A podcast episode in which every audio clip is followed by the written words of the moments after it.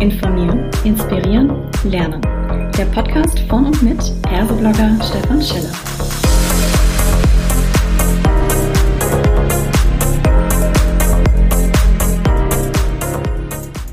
Hallo und herzlich willkommen zu einer weiteren Ausgabe von Klartext HR. Heute habe ich mir die Kerstin Rotermehl ans Mikrofon geholt und wir sprechen über das Thema mehr Gehaltstransparenz im Recruiting. Chancen und Risiken. Hallo Kerstin, schön, dass du da bist. Magst du dich kurz vorstellen? Ja, sehr gerne. Stefan, vielen Dank für die Einladung. Mein Name ist Kerstin Ruthemil, wie du schon gesagt hast. Ich bin seit November 2020 bei Stepstone als CPO beschäftigt und äh, bin seit ungefähr 20 Jahren im HR-Bereich unterwegs, in sehr unterschiedlichen Positionen, unterschiedlichen Organisationen. Habe zu Beginn stark äh, in der ersten Hälfte des Employee Lifecycles ähm, meinen Schwerpunkt gesetzt und bin dann so ungefähr nach zehn Jahren stärker in generalistische Rollen gegangen und habe sozusagen ähm, nationale, internationale und globale Teams verantwortet. Sehr schön. Das heißt, in diesen 20 Jahren hast du natürlich wahnsinnig viel Einblick auch bekommen, so in die Szene. Ähm, und das Thema Gehaltstransparenz, das wabert eigentlich schon gefühlt relativ lange äh, hier in Deutschland umher. Und trotzdem habe ich den Eindruck, dass es trotz vieler Aufrufe, Initiativen in diese Richtung bislang wenig passiert ist. Woran liegt das denn aus deiner Sicht? Hm. Bin ich vollkommen bei dir. Langes Thema und wir sind noch nicht richtig weitergekommen. Meines Erachtens liegt es wirklich stark daran, dass Gehalt nach wie vor ein Tabuthema ist. Ja, über Gehalt spricht man nicht. Ähm, das ist meiner Meinung nach ein sehr starkes deutsches Thema. Ähm, und man versucht tatsächlich da irgendwie keine Neiddebatte oder ähnliches aufkommen zu lassen ähm, und versucht da einfach sozusagen den Deckmantel des Schweigens ähm, drüber auszubreiten. Es gibt ja auch jetzt gerade im Recruiting keine gesetzliche Grundlage dafür, dass man da transparent sein müsste. Ähm, und auch ansonsten ist es einfach, glaube ich, tatsächlich etwas, wo man im Unternehmenskontext noch nicht den Mut bis dato hatte, um da einfach, ich würde sagen, offensiver mit diesem Thema umzugehen. Wie ist es denn im Ausland? Vermutlich hast du da auch Erfahrungen gemacht. Du sagtest jetzt, das bezieht sich vor allem aufs Deutschland. Gibt es mhm. noch andere Länder, die sich auch so ein bisschen schwer tun? ja, es, es gibt eine ganze Menge an Ländern, die sich schwer tun. Es gibt aber auch eine ganze Menge an Ländern, die sich da weniger schwer tun. Also gerade im äh, angelsächsischen Bereich, also in UK oder in den USA, ist das lange nicht so ein Tabuthema. Da wird einfach offen über Gehalt gesprochen. Und da findet man auch in ganz vielen Stellenanzeigen tatsächlich Gehaltsranges. Ähm, und das ist total normal und dient da auch wirklich der Transparenz und der Orientierung. Interessanterweise gibt es aber auch direkte Nachbarn von uns, die man wahrscheinlich auch vielleicht von der Mentalität, die Österreicher dürfen jetzt nicht böse auf mich sein, wenn ich sie vielleicht mit den Bayern vergleiche. Ich denke, der Vergleich ist noch ganz in Ordnung. Aber in Österreich ist es tatsächlich mittlerweile und auch schon seit einigen Jahren ähm, eine, eine gesetzliche Verpflichtung, Gehaltsranges anzugeben. Also es tut sich einiges in unterschiedlichen Ländern. Manche tun sich damit einfach kulturell leichter als andere. Wir taten uns bis dato relativ schwer in Deutschland mit so einem Thema. Was konnten denn bislang jetzt, sage ich mal, Jobsuchende tun, um an diese durchaus wertvollen Informationen ranzukommen, wenn wir umgekehrt als Anbieter, als Arbeitgeber da nicht in die Pushen gekommen sind? Mhm. Und da gibt es in letzter Zeit ja ziemlich viel. Also es gibt einige Portale, die man besuchen kann, um sich schlau zu machen, was denn genau bei diesem Arbeitgeber in vergleichbaren Positionen gezahlt wird. Ähm, da, da ist in den letzten Jahren relativ viel passiert. Es gibt auch diese Arbeitgeberbewertungsportale, da kann man auch was finden. Es gibt Gehaltreports. Ähm, es gibt im Allgemeinen tatsächlich eine ganze Menge an Informationen. Und dann gibt es noch etwas, was ich persönlich als Personaler jetzt gar nicht besonders zielführend finde. Man kann nämlich auch einfach auf eine Suchmaschine gehen und sein Gehalt oder sein potenzielles Gehalt einfach mal suchen. Und dann kommt leider oftmals etwas raus, was halt nicht stimmt, weil einfach mit zu wenig Informationen nach dieser Gehaltsvorgabe gesucht wird. Mhm.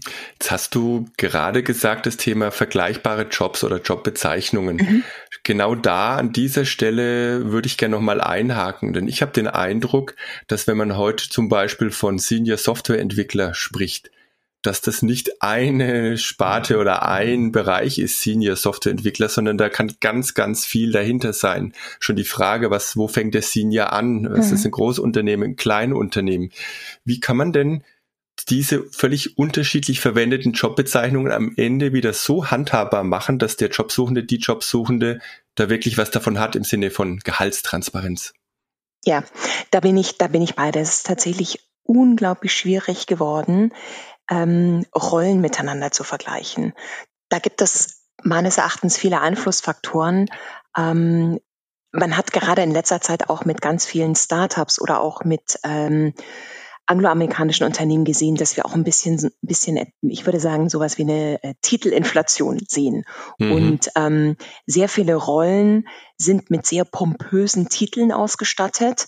Das hat auch ein bisschen was mit Attrahierung von den Kandidaten zu tun. Das hat was mit Retention von Mitarbeitern zu tun.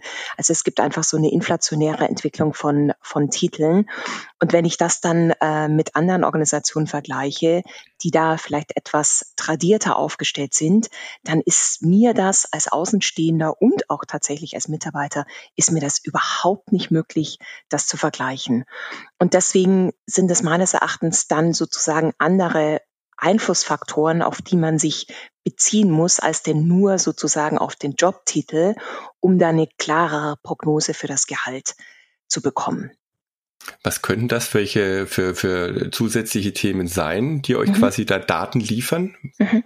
Also ich kann dir jetzt ähm, davon erzählen, wie wir das Stepstone bei Stepstone machen. Ähm, wir schauen uns sozusagen drei große Faktoren an. Das ist auf der einen Seite mal die Position selbst, also der Job. Was ist das für ein Titel? Das haben wir gerade gesagt. Der gibt natürlich eine gewisse Indikation. Was ist das für ein Level? Ist das äh, eine Rolle mit Führungsverantwortung oder nicht?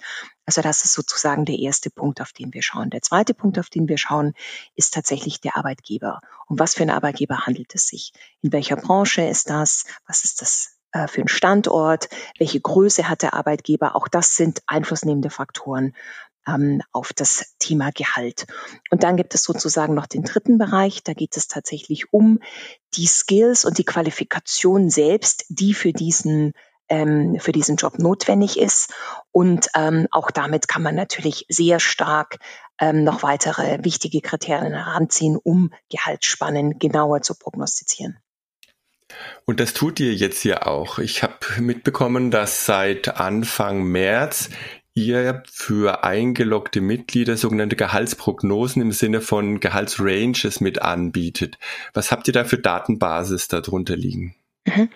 Wir haben tatsächlich äh, 600.000 aktuelle Gehälter zugrunde liegen, die auch genau nach diesen drei Faktoren ähm, dann sozusagen bewertet werden. Und äh, diese Daten sind insgesamt maximal zwei Jahre alt. Das heißt, wir, wir bewegen uns wirklich im sehr aktuellen Rahmen und wir versuchen da sehr genau ähm, die Prognosen zusammenzustellen. Das ist natürlich auch immer eine Frage der, der Anzahl. Es mag mal die ein oder andere Position geben, wo wir nicht ähm, sehr viele aussagekräftige Daten haben. Da wird es dann ein bisschen schwieriger. Das sind oftmals auch so Studentenjobs. Ähm, da ist es noch nicht einfach, aber wir sind äh, sehr überzeugt davon, dass wir sehr viele unserer Positionen, die wir aktuell auf der Plattform haben, mit sehr validen Gehaltsprognosen aktuell ausstatten können. Wie hat denn so die personale Szene reagiert, als ihr angekommen seid und sagt, Mensch, wir werden jetzt, egal ob ihr wollt oder nicht, äh, quasi mal so prognostizieren, was ihr da an Gehalt zahlen müsst, sollt, könnt. Was ist euch da begegnet? Ich würde sagen, die Reaktion war gemischt. Auf der einen Seite viele Personaler, die das absolut nachvollziehen können. Denn was wir damit bezwecken, ist ja Transparenz herzustellen. Und Transparenz auf äh, dem Bewerbermarkt und insgesamt auf dem, auf dem Arbeitsmarkt herzustellen, ist natürlich ein absolut hohes Gut, denn es geht ja wirklich um sozusagen life-changing decisions, die ein potenzieller Bewerber auch treffen wird. Und je mehr Informationen und je mehr konkrete Informationen dem Bewerber zur Verfügung stehen, desto besser wird auch die Entscheidung sein, die er für sich und dann in der Konsequenz natürlich auch für den Arbeitgeber treffen kann. Mhm. Auf der anderen Seite gab es natürlich auch Bewerber, ah, sorry, gab es natürlich auch Personaler, die das ähm, auf den ersten Blick nicht so gut finden. Auch genau aus dem Grund, den wir ganz am Anfang des Gespräches hatten, nämlich sozusagen das Thema Gehalt ist ein Tabu und äh, wir wollen da eigentlich noch nicht ganz aus der, aus der Deckung raus zu Beginn. Aber da gibt es einfach wahnsinnig viele Argumente, die genau zum Thema Verhandeln auf Eigenhöhe, ähm, einzahlen auf das Thema ähm, gute Information, um sozusagen auch eine Selbstselektion der Bewerber vornehmen zu können. Ähm, und diese, diese Argumente für diese Gehaltstransparenz, die sind nicht nur positiv für den Bewerber, die sind eben auch positiv für den Arbeitgeber. Mhm, jetzt ist es ganz oftmals, wenn man so fragt, und äh, ich arbeite ja selber auch im Unternehmen, die Skepsis kommt auch aus einem anderen äh, Thema mit rein. Das heißt, naja, das Gehalt ist ja nur ein Punkt, also das rein monetär ausgezahlte Gehalt ne, mit dem Euro-Angaben. Zum einen ist das Thema ja, wie viel flexibler oder individueller Anteil kann denn drin sein? Und vor allem, welche Zusatzleistungen, Benefits, Rahmenbedingungen, die eigentlich ja auch Geld wert sind, aber die man natürlich nicht so reinrechnen kann. Wenn man hinterher sagt, na, wie viel verdiene ich, dann sagt man immer, das ist das Gehalt plus variabler Anteil plus Benefits. Ist es nicht sozusagen eine, eine Bevorzugung der Unternehmen, die alles relativ stark in Richtung Gehalt trimmen und alle, die sagen, naja, Gehalt ist ein Teil, aber wir haben ganz tolle Benefits, die fallen so ein bisschen runter letztendlich, weil sie diese Gehälter nicht zahlen können? Mm. Würde ich, würde ich nicht so sehen, denn, und ich bin vollkommen bei dir, es gibt so viel mehr Kriterien, die die Entscheidung für einen Bewerber ähm, ausmachen können, ob er sich denn auf eine Position bewirbt oder nicht. Wie du gesagt hast, Benefits, Kultur, Flexibilität, Entwicklungsmöglichkeiten. Und genau diese Argumente kann jeder Arbeitgeber ja genau auch in seiner Anzeige spielen. Und das tun sehr, sehr viele Arbeitgeber ja auch bereits. Also da kann man sehr gut sozusagen auch nochmal den Fokus setzen und ähm, klar kommunizieren, was ist denn neben der monetären Komponente noch im Spiel und warum können das auch durchaus ausschlaggebende Kriterien für eine Entscheidung, für eine Bewerbung oder schlussendlich sogar sozusagen für eine Anstellung bei ähm, dem jeweiligen Bewerber sein. Wir erleben es ja vor allem auf äh, internationalen Stellenbörsen immer mehr, dass man da auch filtern kann. Ne? Also wenn ich heute beispielsweise, sage ich mal, sechsstellig verdienen möchte, dann kann ich da einen Filter einstellen. Das bedeutet umgekehrt natürlich, dass alle Arbeitgeber, bei denen 80.000, was ja auch schon relativ viel Geld erstmal ist, plus tolle Benefits nicht angezeigt würden. Ähm, und da kann ich natürlich schon durch ein starkes Verschieben in Richtung Gehalt so eine gewisse, ja, bevorzugte Sichtbarkeit technisch herstellen. Wie wollt ihr das zukünftig bei euch handhaben? Momentan habt ihr ja nur Prognosen mit drin, die sind ja relativ sanft. Ne? Wenn ich jetzt mhm. da mal das weiter überlegen würde, wo das hinführen kann, ist das auch so geplant, quasi Arbeitgeber auch nach Gehaltsmöglichkeiten zukünftig auffindbar zu machen bei euch? Also Stefan, soweit ich weiß, ähm, ist das aktuell nicht geplant. Was wir planen, ähm, ist, dass diese Infobox, die sich aktuell unterhalb des Listings befindet, auch noch etwas prominenter platzieren werden. Ähm, ich würde aber sagen, so eine Filterfunktion gibt es faktisch ja an ganz vielen Bereichen. Also du kannst Arbeitgeber nach Region filtern, du kannst sie sozusagen äh, nach Bereichen filtern.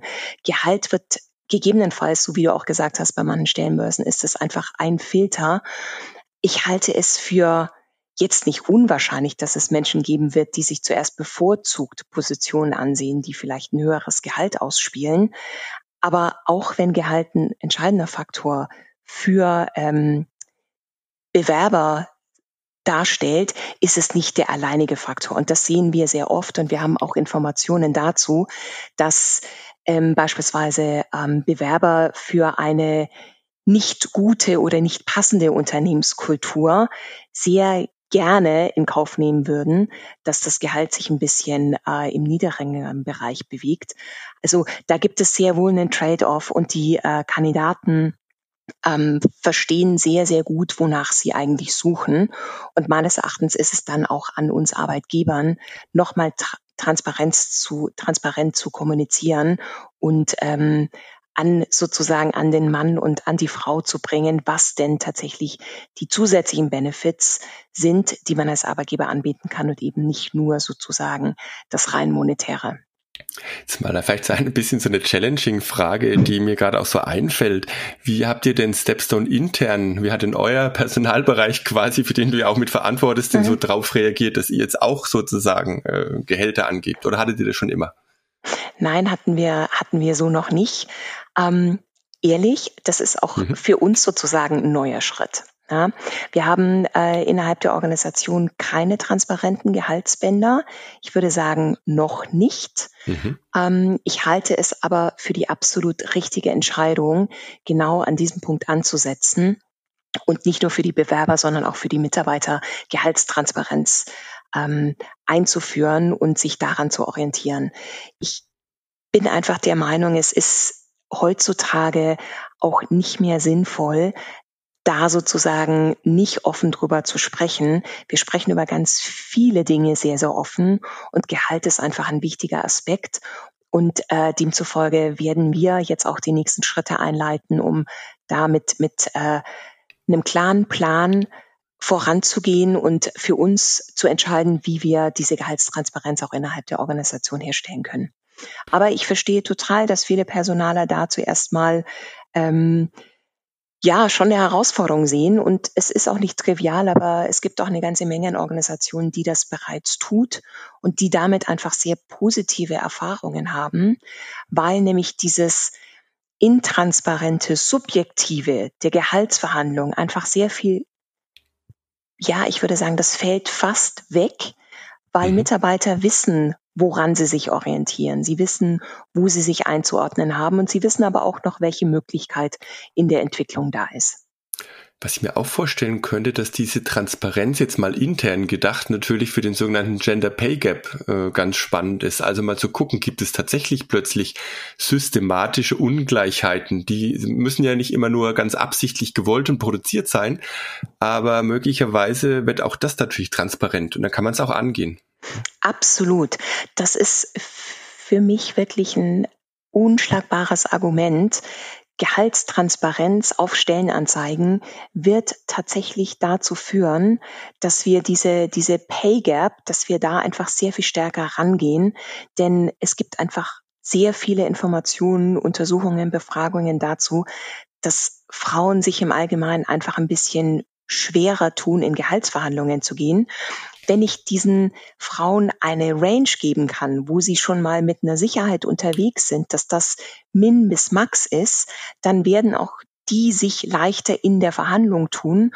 Und wir stellen einfach auch da sozusagen eine Vergleichbarkeit ähm, her. Und äh, das wird einen sehr, sehr positiven Einfluss auf diese ähm, Gender Pay Gap haben, die wir in manchen Organisationen ja tatsächlich noch vorfinden. Prima, Kerstin. Ich finde, das war jetzt eigentlich ganz schönes Abschlusswort. Das macht so ein bisschen auch Hoffnung, äh, ein, ein, wichtiges Thema voranzubringen. Ich danke dir ganz herzlich, dass du da warst und drücke euch noch alle Daumen mit den Themen, die ihr so vorhabt. Herzlichen Dank.